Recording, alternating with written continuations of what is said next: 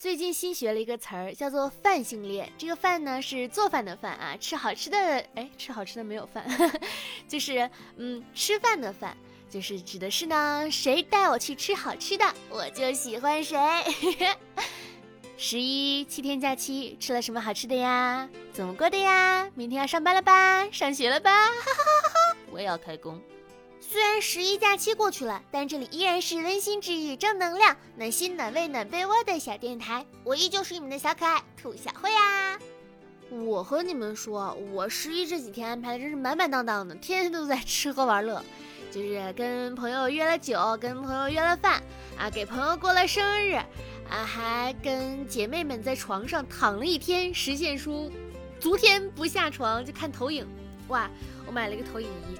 真的，我以前没有投影的时候，一直都在说我喜欢看电视，因为电视更高清嘛，就总觉得投影有点模糊。自从有了投影啊，我根本就不爱从那个床上下来，就好爽啊！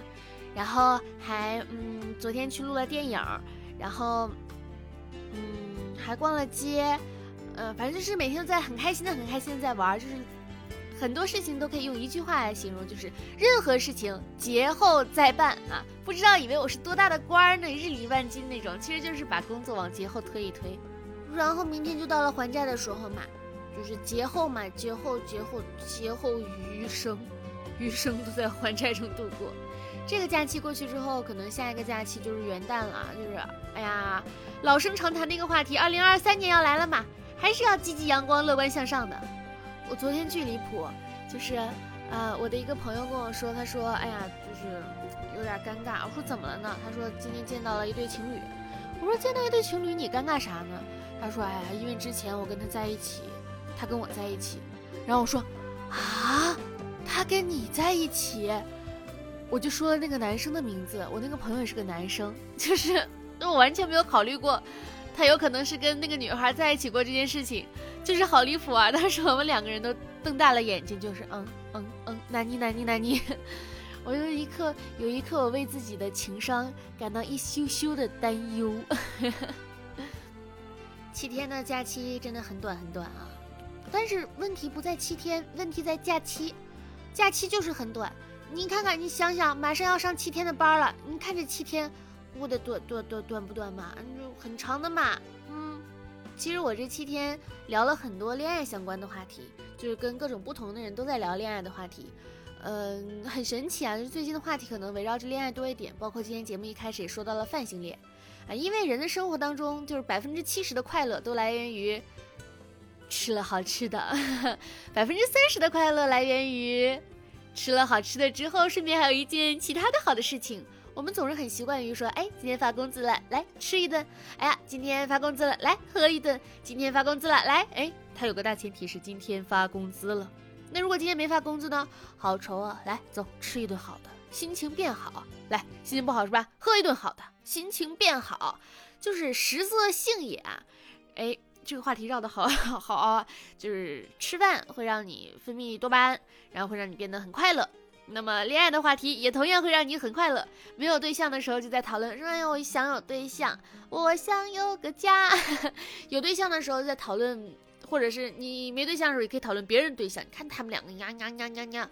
然后有对象的时候就讨论自己的对象，你看他呀呀呀呀呀，就是一直在谈论恋爱的话题。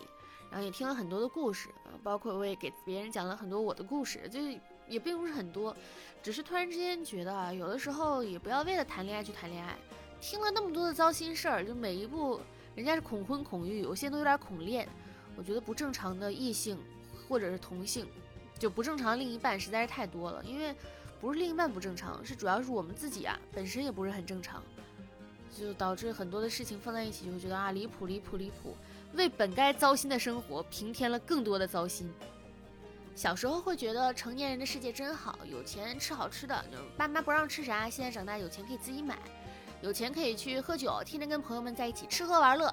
但是其实是一件很遥远的一个事情。如果你在职场当中工作的话呢，嗯，就是职场当中其实真心的朋友会变得少很多。当然分职业啊，我那天跟我一个朋友出去喝酒，我们俩在聊天的过程当中，他就接到了公司的开会的视频，呃，就是会议的那种微信语音嘛。然后是一个大群，他就开了静音，我跟他一起开了一个多小时的会。我听着每一个词，我都能听得懂，放在一起，我一句话都听不懂。什么形成了一个完整的产业闭环，然后我们就怎么把这个东西给它推高到，就是什么 push 到什么点，就是行业啊黑化。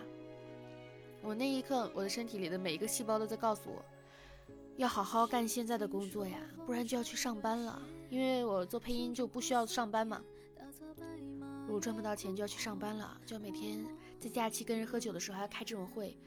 真的好累啊，真的好累。而且，如果是你在这种职场上上班的话，你在另外一个城市里，那你身边的工作的伙伴未必是你的朋友，你的朋友可能距离你千里之外。和朋友每次匆匆见一面呢，下一次可能就是春节，然后春节前又有疫情，你这回去了，你回来弹窗怎么办呢？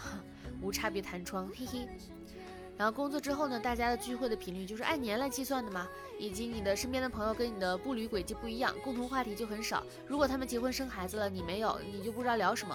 如果他们你们的所所处的行业不同，大家彼此也无法理解，只能说一句：嗨，你最近还好吗？你说哈，我还好。然后一年就这么过去了。第二年，你今年还好吗？我今年也还好。过去了，过去了。虽然说不是说，呃，我不是说这种你还好吗？我还好是个很敷衍的方式啊。大家确实是发自内心的，但是这种东西你抒发压力也未必能够真正的抒发得掉。很奇怪的一个现象，就是你身边的人，他不是你的朋友，但他却是最能够懂你感受的人，因为他跟你经历的东西是相同的。那你珍惜的朋友，他未必跟你是一个行业，他并不理解你在经历的东西，你也不理解他在经历的东西，所以导致你们之间可能会有着一种一个隔阂。所以说，小时候一直觉得大人们有钱了，可以天天聚在一起一起玩。现在才会明白啊，太天真了，因为我们经历了无数无数无数，中间有各种各样的一个阻挡。哎，你看跟朋友在说再见，说的不是再见，明年见，后年见，有缘再见，但是心里会暗道一声，希望你好，我也好。那天我发有一个惊人的发现啊，那天在朋友家给他过生日，他的室友就是也是我朋友和我的朋友，他们两个。就女生之间就有时候会玩玩头发什么的，去玩她的发尾，她头皮就会非常的痒。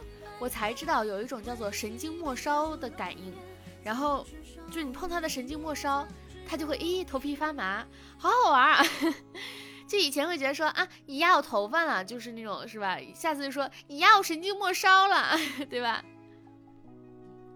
你压住我头发了，这句话真的很让人羡慕。有对象，有性生活，还有头发。你再敢他一根动他一根头发，你试试，试试就试试。而且我最近还发现了一件事情，就是不同的时间点的感受是真的是不同的。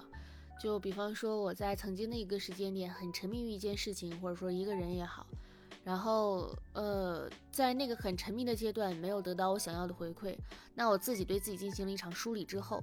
又过了一个时间，一段时间之后，这个人或者是这件事情再回到我身边来，甚至是更主动、更热情的回到你的身边来，你会发现没有那么想要了，然后就开始敷衍了，就把曾经之前对待你的那种东西，你再回馈回回回去。这个时候你心里是没有一点压力的，然后也是毫不在意的，就有一种逗乐子的一个心态。怎么说呢？